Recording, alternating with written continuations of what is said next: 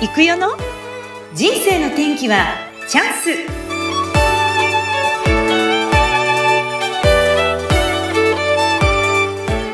はい、今週もスタートしました人生の天気はチャンス。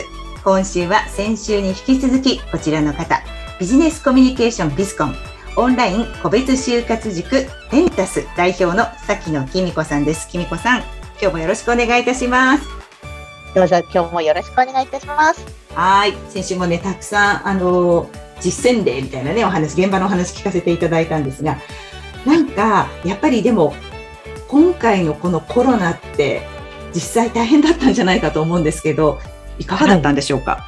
もうひどい大変どころか、もう今まで3月とか4月って新人研修がもう山のように入ってて、じゃあどうやって過ごそうって思ってたのが、うんコロナでピタリとゼロ件ゼロ件、そうですよね。うん、全くなくなりましたね。まあ、それそうですよね。新人研修とかの接遇研修ってこれ対面がほとんどですからね。そうだったんですよね。はい。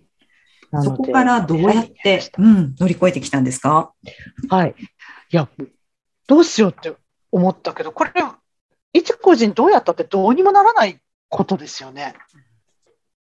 だから、さて、私じゃあ何できるだろうって考えて、はい。で、何できるかな？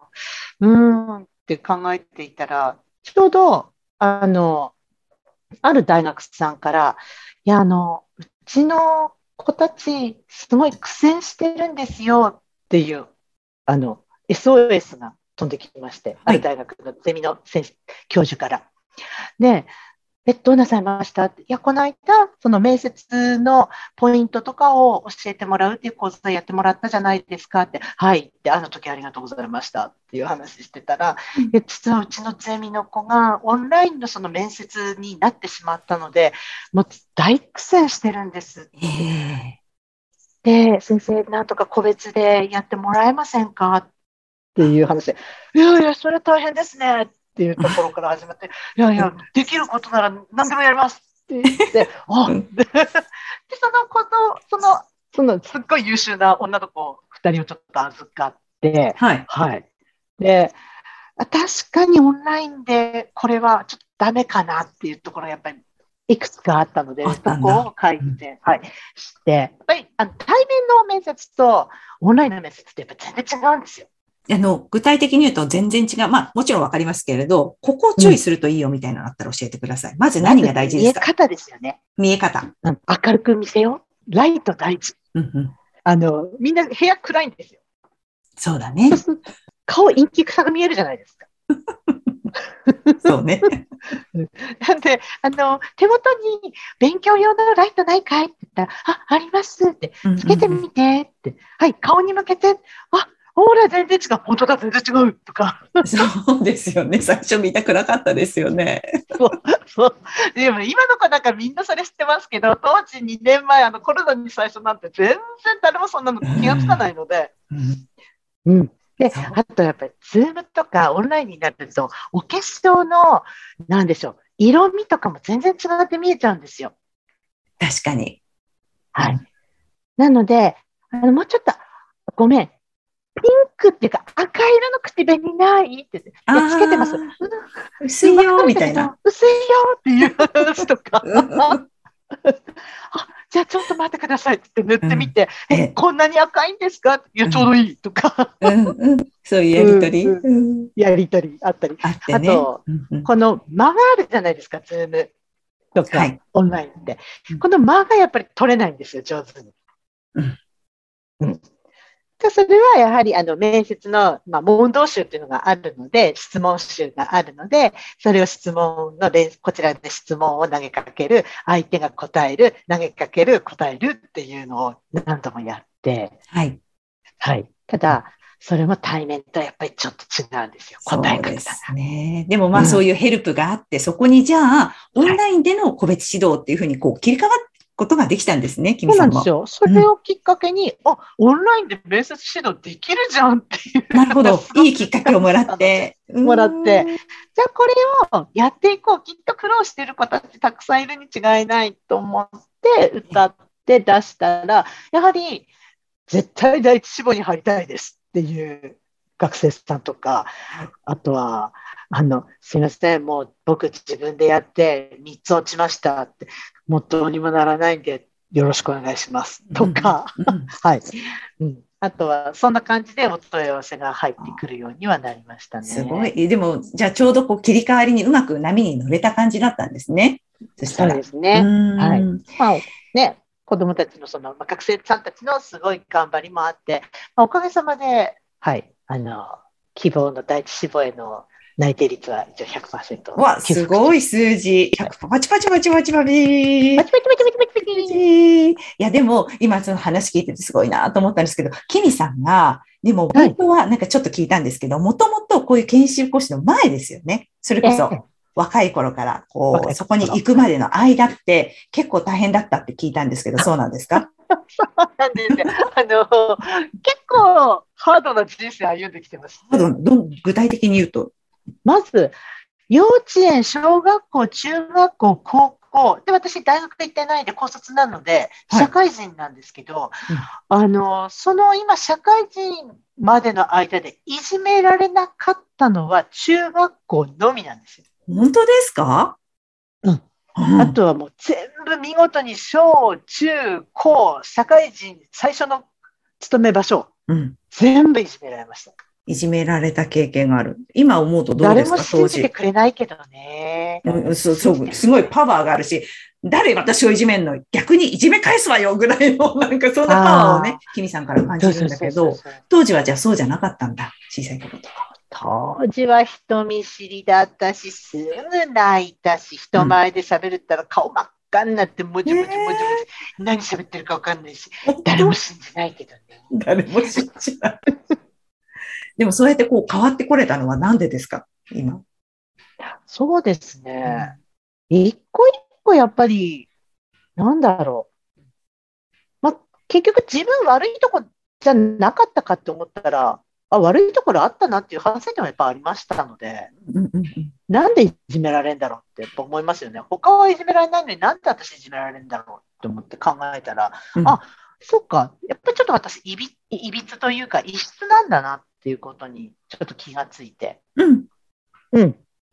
あーって。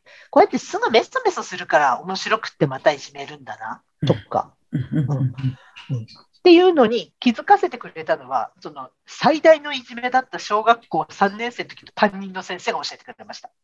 おその先生はまあ結局解決に導いてくれたんですけど、でそのそ結構壮絶な長長期にわたるいじめはそこで解決はしたんですけど、ただ、一人、あの一人になって、後でその担任の先生がおっしゃったのは、うん、いや、いじめる奴らは絶対悪いんだって、もっと早く解決できなかった先生も悪かったって、辛い思いしたなって、よく我慢したなって。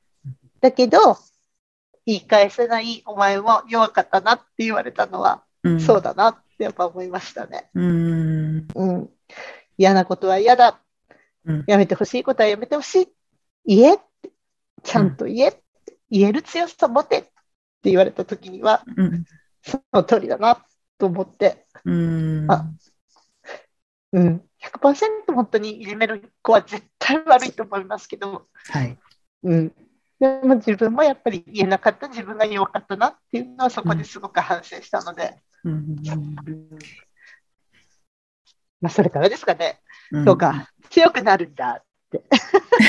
私素直でほら先生の言うことは聞くんですよすぐ、うん、いいですね 素直。はい。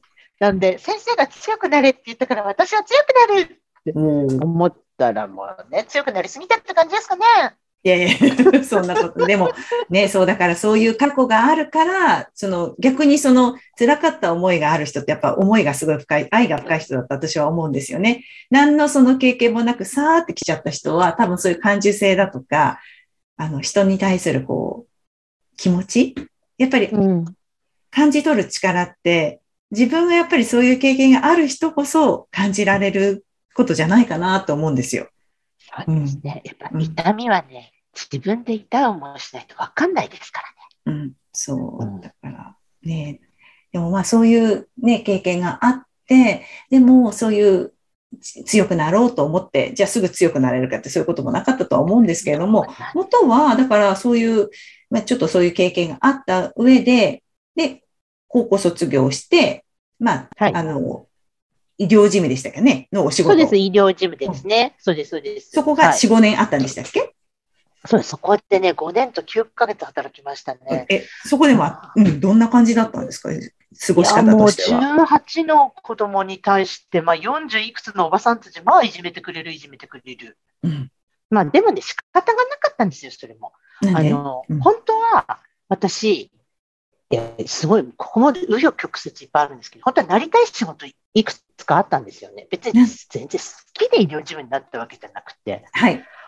本当は、私、日本史の社会、中学校の社会科の先生になりたかったんですよ。えー、好きだったんだ。だけどうん、そう、大好きで、日本史大好きで、社会科の先生になりたくって、うんところが、うち貧乏だったんで、大学行けなかったんですよね。うんうんうん。あであの周りに誰も大学生っていうものがいなかったので、大学生があんなにバイトができるっていうのが私知らなくて、はい。うん、奨学金もらっても、うんまあ、高校までのその朝から晩までちゃんと勉強するっていう、私、授業スタイルしか知らないので、どうやってアルバイトするんだろうって、いや、次の日の授業に差し障りがあるに違いないと思って諦めちゃったんですよね。うんうんうん、そっか、そうだったんですね。じゃあ次何になりたいだろうと思ったら、はい警察官になりたかったんですよね。おー、かっこいいですね。はい、かっこいいので、なりたかったんえ。警察官の何何が好きだったんですか？どういうところが憧れだったんですか？憧れ、うんバカですよね。制服かっこいいじゃないですか。いやいや、バカじゃないと思います。制服の、制服かっこいいですよね、確かに。あ、制服、あれを着たいと思ったんだ。着たいと思った。あとはね、あうんとはね、うんあの、こう、射撃かっこいいじゃないですか。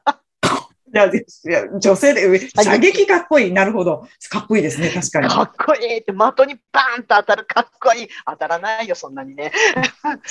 えーそこに憧れを持って。憧れを持ちましたね。うんあれ、練習できるんだとか。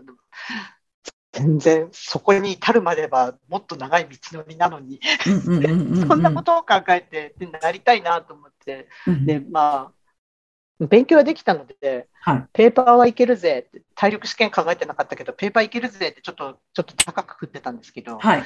残念ながら、その当時、あの北海道警察、毎年婦人警官の募集があるわけではなかったので、うん私が受けようと思った年は、婦人警官の採用がなかったんです。だから試験がなかったんです。なるほど、そういう。うんうんでもまあ、そういうのがあって、ちょっとなりたいけどなれない、悔しいとかっていうのがあっ悔て。あって、で、戦後最悪って言われた就職難の年だったんですよ、よりにもよって。えで、さあ困ったなと思って、もうもうどうしようと思ってた時に、母が勤めている、えっと、耳鼻科のドクターが、あの、ちょっと私、こう、個人的にも出入りをしていたので、大層気に入ってくださって、はい。まあ、じゃあ困ってるんならうち来いよっていううん、要するにコネクション入社なわけですよね。コネクションで入った。コネなんうんはい。ってことは、ドクターと通通の奥様とも仲のいいこの小娘、私たちのスパイことを探りに来たスパイではないかみたいな扱い。い そんな、や、本当、本当そんな感じの扱いでしそうだったんだ。うんた。はい。まあ、辛い、辛い、辛い。うん。でも、まあ、そういうコネクションもあったからやめられずに頑張って勤そうめた。んです。頑張って勤めますね、うん。5年半ね、5年9ヶ月ね。うん、で、まあ、そこが、まあちょっとある、ね、あのドクターがちょっと病気で急にお亡くなりになっちゃったので、店あのそう病院閉めますってなって、うんうん。まあ、解放されまして、うん。はい、でそれから東京アカデミーっていうあの公務員うん。のあ予備校ですよね。はい。うん。あの当時4つぐらい学科あったんですけど、コース4つあったんですけど、まあ、今のは結構公務員で有名な、うん。あのところだと思うんですけど、そこに就職をししたね。職をして、そこでやってきたことが、まさにその、なんだろう、いろんな、いろんな分野をこう網羅したんでしたよね、確か。そうですね、うん。今のその、もう本当、土台の土台になったみたいな感じですね。うん。うん、そこでのこう印象に残ってること子供たちとか学生さんってどういう子たちが多かったんですか？その当時は、東京アカデミーの開講してたコースっていうのが、公務員コース、看護コース、えっ、と、宅建コース、あと大研コースっていうのがあったんですよね。ええ。ええで、私一番最初にその大研コースとか、あのまあ、函館校ってちっちゃい学校なので、まあ、どれも何でも網羅しなきゃいけないんですよ。どの学科も網羅しなきゃいけないんですけど、体験コースとか看護コースの子たちと一緒にこうの、まあ、あのお世話をするというか担当になったので、体験コースっていう子たちをこう見ることになったんですよ。じゃあ、だ体験コースって何かって言ったら、高校を中退した子供たちが、えっ、と、大学受験の資格の試験っていうのが当時あったので、まあ今もちょっと名前変わってあるんですけど、それを受けるためのコースだったんですよね。うん。うん。で、それに通ってきてる子たちの担当になったと。うん。そこでの、なんだろう、カルチャーショックと言いますか。はい。それが割と私の今までこう、がんじがらめに考えられていた、思っていた、うん何々するべきっていう考え方をこう取っ払ってくれたのが彼らでしたね。それまではもう本当にこう、やっぱ厳しいね、ご両親だって話も聞いてますんで、もう、はいこうあらねばならないとか、もうガッチガチの考え方。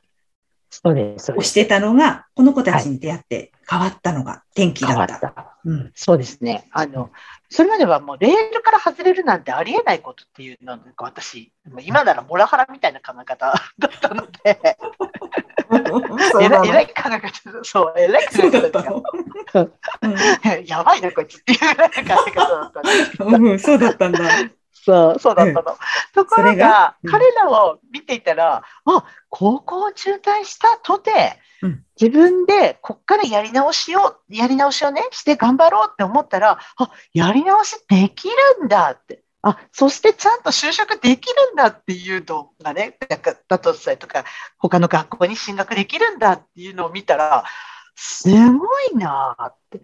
私が今までなんかこうじゃなきゃダメだって言ったら一体何なんだろうなっていうのがすごく思って、うんみんな違ってみんないいじゃないか、一生懸命ダメだと思ったらそこからやり直せばいいんじゃないかっていうのがすっごく思いました。ああ、そうですか。はい。いやー、全然もうガラッとこう、そこからじゃあ、キミさんのこう新たなこう可能性みたいなのがニョキニョキ目を出したっていうこともあるわけですね、きっと。そうですね。そのなんか、うん、あなんだ、やり直せばいいとか、他の方法を考えればいいっていうふうになるっていうのは、結構そこのところで、うん、なんか今までこう、塞がれていたものがパーッとこう、解き放たれたみたいな感じになったので、解き放たれて。解き放たれて、いや私多ー、分、本来のその姿になったんだろうね、自分のね。そっか、今まではこう、ガチガチに固められてたけど、この中の方ではうずうずしてたんですね、きっと。うずうずしてたんだと思う。こ私違うわ、なんて思ってたのが、パーンってこう、壁が破れたような感覚で。そういう感じです。いや、いいですね。でもまあ本当に今いろいろねお話を聞かせていただいていろんな経験をしてきて今があるんですけど、今このお仕事を通してやっぱりやりがいも感じられてると思うんですけど、今後ええね、キミさんがこうやってみたいことだったり、えーここはい関わっていきたいことでもいいんですけど、何かこうビジョンってありますか？そうですね。これからやっていきたい。まあ、あの、もちろん今、その、就職活動に困っている学生さんっていうのの支援を今のところこう結構メインでやってるんですけど、いでも、それから波及して、こう、新入社員として会社に入ったんだけれども、ちょっとおなその会社でこのまま続けていっていいんだろうか、どうなんだろうかっていうお悩みをこう相談を受けるっていうのもちょっと出てきてるんですよ、最近。なるほど。はい。で、まあ、あと、その他にもね、もちろん、このうちの、例えばお店だったり、会社だったりっていうのを、その勤めてる人たちとどうやってコミュニケーションを取ったらいいか分かんないとか、あと、管理職にしても、育てろと言われても、育、俺、申し訳ないけど、あんまり育ててもらった記憶がないから、どう育てていいか分かんないんだよねっていう管理職だったりとか、まはい。あそういう結構いろんなお困りごとがあるので、そういったことの一つ一つに、まあ、あの、寄り添って、どんな状況なのかをしっかり聞いて、うん、一つ一つ、もう、小さい案件から、まあまあ、大きい案件は私なんか全然できるものではないですけれども、うん、あの、小さなことからコツコツと、そういう皆さんの、なんだろうな、悩んでることとか、困ってることとかっていうものを解決していって、お仕事が楽しいなとか、ちょっと面白いなって思ってもらえたらすっごくいいなと思ってるんですよ。うんうんうん、なんか聞くとみんな仕事めんどくさいとか疲れるとかなんかお金もらうために行ってるっていうのもちらちら聞こえてきたりするので何のために働いてるのって生活のためとか。いや確かにそうなんだけどじゃあ自分振り返ってみたらどうだったかなと思ったら、あんまりそこ考えたことないんですよね。最初ぐらいかな。うん、親のコネで入ったからやめられねえなって思って仕事してましたけど、うん、それ以外の仕事って全部なんか面白いからやってるとか、この人たちのためになるんなら頑張ろうとかっていう気持ちで仕事してるのがほとんどだったので、素敵。まあ、生活のためだけって、それすっごいもったいないなって、なんでなんだろうっていうのがいつも思ってることではあります。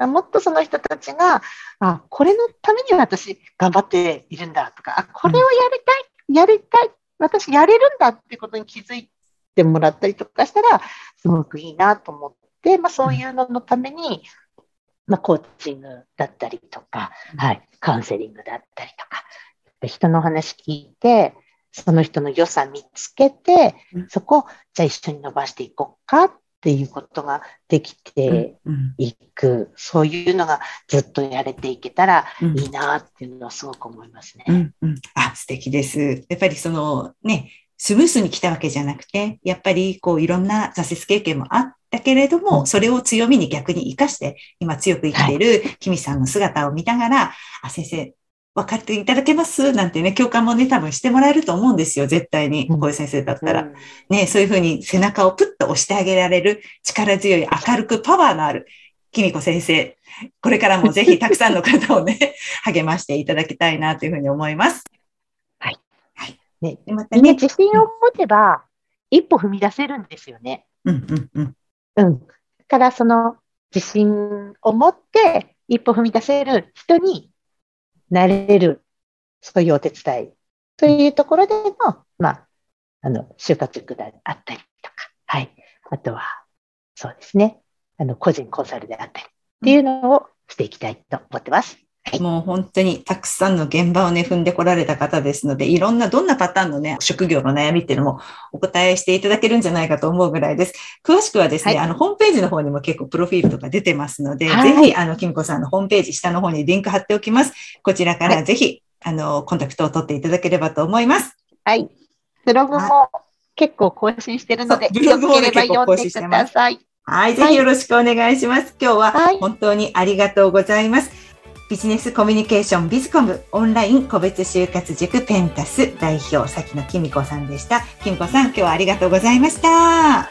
こちらこそ本当にどうもありがとうございました。私のなんか取り留めのないお話を最後にきっちりとまとめてくださって感謝です。ありがとうございます。ありがとうございます。